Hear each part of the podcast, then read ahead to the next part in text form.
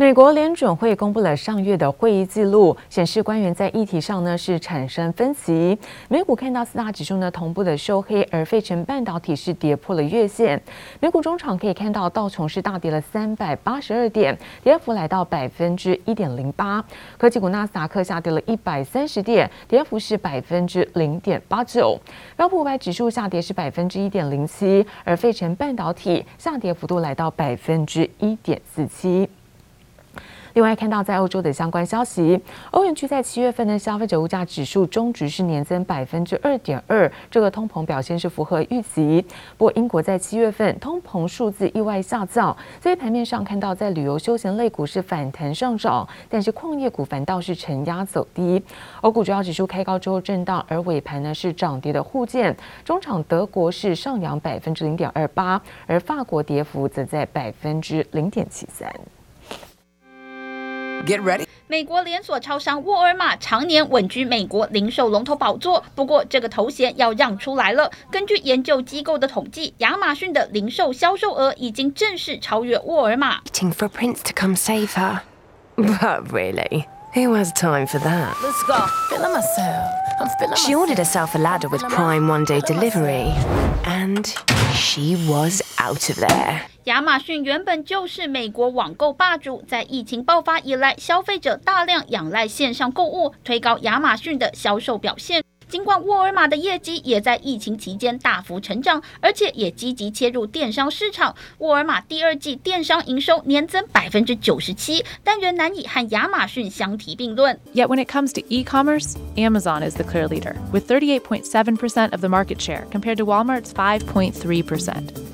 And with the global pandemic shifting shoppers' behavior for good, dominance in online shopping is now paramount. 美国零售大厂陆续公布财报，普遍表现不俗。美国家居建材零售商劳氏和 Target 百货第二季营收和获利表现都优于市场预期。Target those comparable sales in a normal time. These would be amazing comp figures, up 8.9%.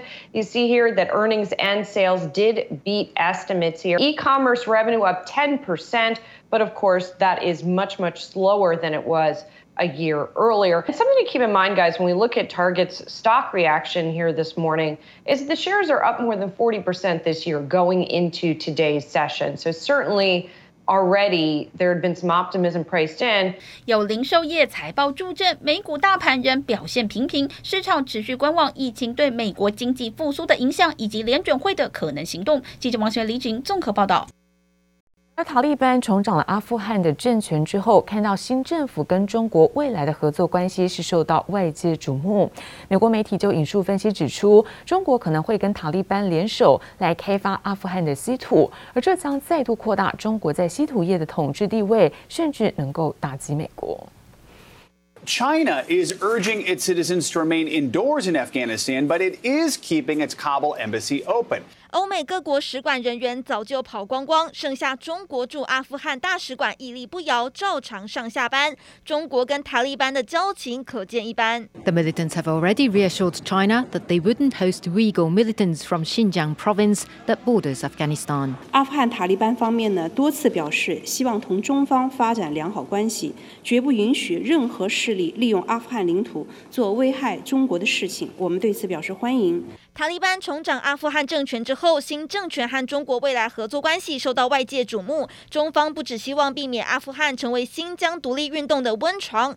美国媒体 CNBC 更援引分析人士指出，中国还可能会和塔利班联手开发阿富汗的稀土，再度扩大中国在稀土业的统治地位。Most of Afghanistan's mineral deposits run along two belts.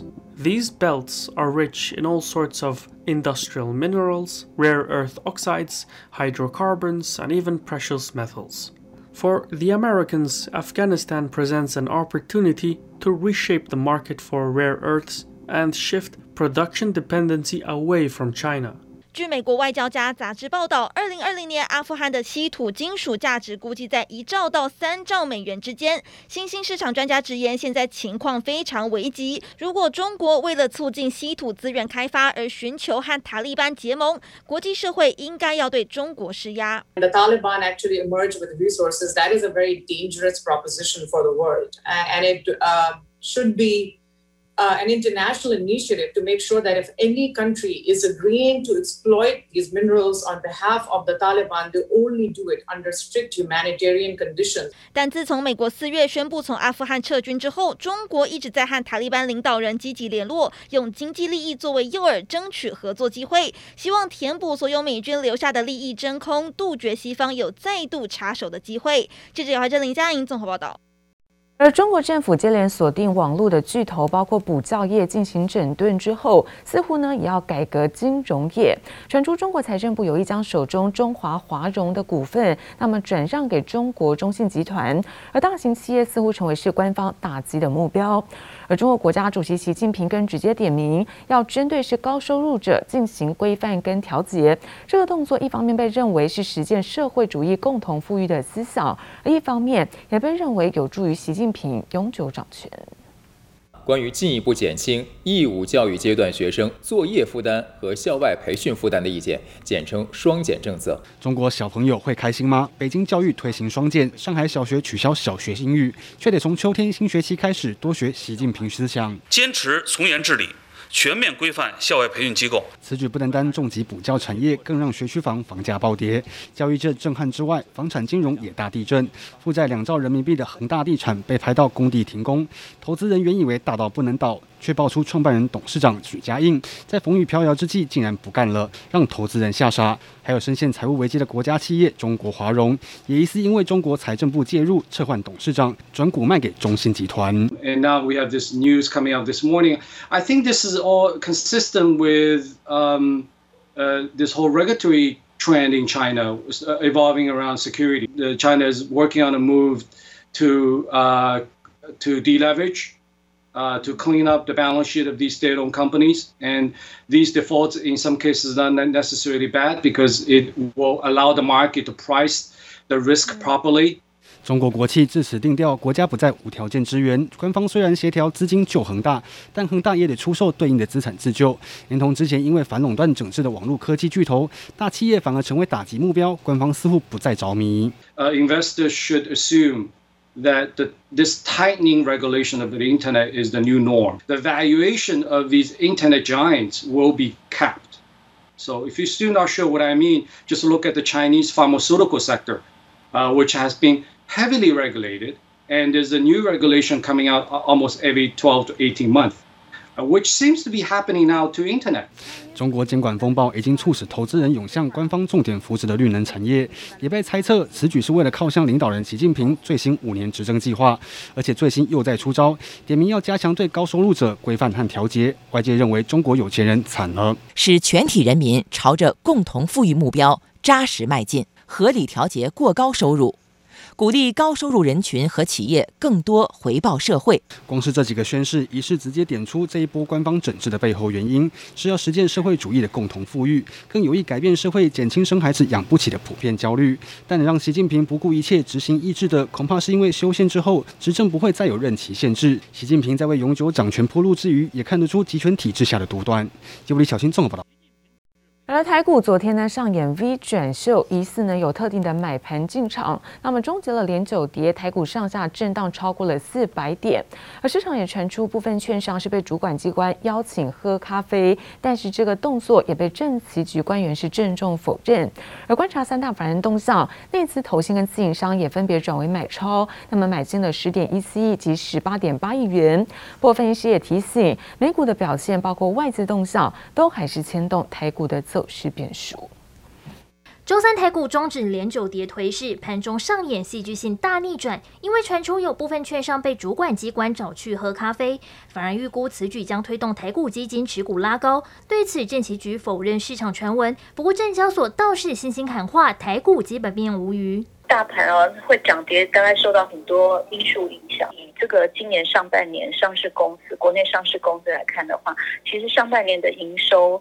呃，相较于去年上半年是成长的，国内的经济持续在成长，所以很多上市公司获利还是呃蛮亮眼的。所以我觉得投资还是要回归到个股呃上市公司的这个未来成长性跟那个它的业绩面。观察筹码变动，投信及自营商买超十点一七亿及十八点八亿元，不过外资依旧卖超二十二点三五亿。尽管证期局否认，但按照台股近三十年的定律来看，证券业者被请喝咖啡会被视为是指数止跌回稳的先行指标，因为约谈券商其实相当少见。上次的约谈是在二零一五年八月，当时传出有内外资联手统包解权放空，导致指数跌至十年线最低下探来到七千两百零三点。不过就在金管会约谈券商后，加上国安基金进场护盘，指数反弹超过千点到十一月的八千八百七十一点。法人就指出，政策性风向是大户由空翻多的重要关键。当台股在某一段时间哦出现了比较不理性、没有利空的这个下跌，当然主管机关站在关心这个股市的角度。确实哦，他会做一些这个动作或宣示性的这个状况。那未来要观察哦，第一个。美股在这里这个相相对的高档哦，还是这个稍微有点这个利空的这个状况，那会不会演变成哦美股在九月之后哦，反而开始有走弱的现象，那进而再影响到台股？那另外就是在整个这个外资的这个态度。分析师点出，当冲延长与台指期结算结束，都让市场信心稍微恢复，但国际股市持续震荡，反弹能走多远，恐怕还是未知数。记者黄秀正台北采访报道。而面板零组件厂明基才召开了法说会，而董事长陈建志表示说，在四大的产品需求都维持高档，对于未来两季，包括明年的订单掌握度高，而产线将会维持满载生产，下半年的营运是成长乐观。另外，看到 IC 设计厂信华的董事长，那么林鸿明也表示说，今年营运是逐季的成长，而伺服器客户的订单已经下到明年的第四季。天光板明基才十八号召开法说会，展望下半年，董事长陈建志表示，四大产品需求均维持高档，对未来两季明年订单掌握度高，产线将维持满载生产，下半年营运成长乐观。现阶段将持续提升产能，不排除进行扩产，也透露有合并与收购规划。BMC 龙头信华董事长林鸿明十八号表示，今年营运将逐季成长，而全球大型云端服务供应商明年资本支出会多于今年，部分伺服器客户订单已下到明年第四季，排除产能不足影响，明年营收年增幅有望高于今年至少百分之二十起跳。对于外界关注的高雄新厂进度，生化家晶圆代工大厂文茂表示，高雄路竹厂进度符合预期，工程并未受缺工缺料影响，但考量新厂需经过客户认证，预估二零二四年才会有具体的营收贡献。营运方面，文茂看好进入第三季传统旺季，加上基础建设回温，维持营收将季增百分之七到百分之九的看法。半导体材料商崇越科技十八号召开股东会，相关议案全照案通过。公司重申看好半导体应用需求，正推动二零二二年美国增设据点的目标。同时，相关负责当地专案新人预计下个月到职，持续争取半导体产业迈向碳中和衍生相关回收商机。记者综合报道。而随着苹果今年度的新机就即将问世，而最新也传出了在 iPhone 十三的储存空间将大幅度做提升，而同时在全系列的机型都将会那么配备是光学雷达，而各种这种规模的升级，也让市场预期 iPhone 十三的单季产量将会占整体 iPhone 将近百分之三十五到四十五。所以看到相关供应链也持续加强和苹果的合作，像是在韩国的面板大厂 LGD 就计划到二零二四年之前，那么要斥资达到三点三亿韩元，扩充是中小型 OLED 面板的产线。Same with a one terabyte storage option. It was bandied about earlier this year. I mean, I absolutely want it, but if we get it, what'll the cost be? 平被市场预期将成为最贵苹果新机的 iPhone 十三问世在即，投资银行也释出最新预测，顶规的储存空间将升级，从原本的五百一十二 GB 翻倍至一 TB。同时，全系列新机都将配备 LiDAR 光学雷达扫描仪，等于相机能精准扫描实际场景，短时间内建立 3D 的场景，让 AR 体验更有感。各种高规格改版也让市场预期新机发布后有机会单季占平机总产量的。百分之三十五至百分之四十五，这也让韩国面板大厂 LGD 计划扩产，抢夺苹果大单。他在最早。推这个呃 OLED 手机的时候，其实主要的供应商是来自三星。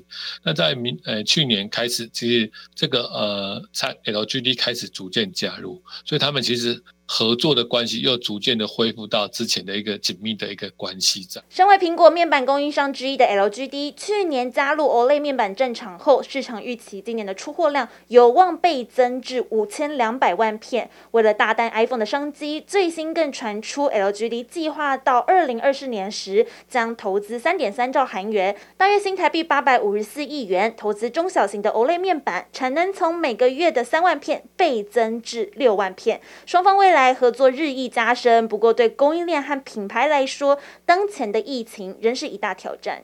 This week, the iPhone maker informed staff participating in the company's at-home testing program with Quest Diagnostics Incorporated that they will now receive testing kits twice per week instead of weekly. The company told employees in the program that they are expected to get tested on Mondays and Thursdays. 在变种病毒来袭下，苹果也升级防疫措施，包含零售人员在内，针对所有的员工增加筛检。原先目标九月能重返办公室，但近期也延后到十月。就盼持续推动相关的措施，尽速让全员重返岗位。记者林威信、林家宏台北采访报道。受到原物料成本的上涨，加上运费呢，从去年到现在是持续的升高哦。南港轮胎将从九月开始，那么调涨售价百分之五到十。而另外，在全球的轮胎大厂固特异从九月开始，旗下品牌的乘用车胎，包括轻卡车胎，也将会上涨是百分之八。米其林同时也宣布，那么在美加市场九月份开始调涨是百分之八到十四的售价。那么看到国内的轮胎双雄，像正新、建大旗下。大陆厂已经在七月开始调涨价格。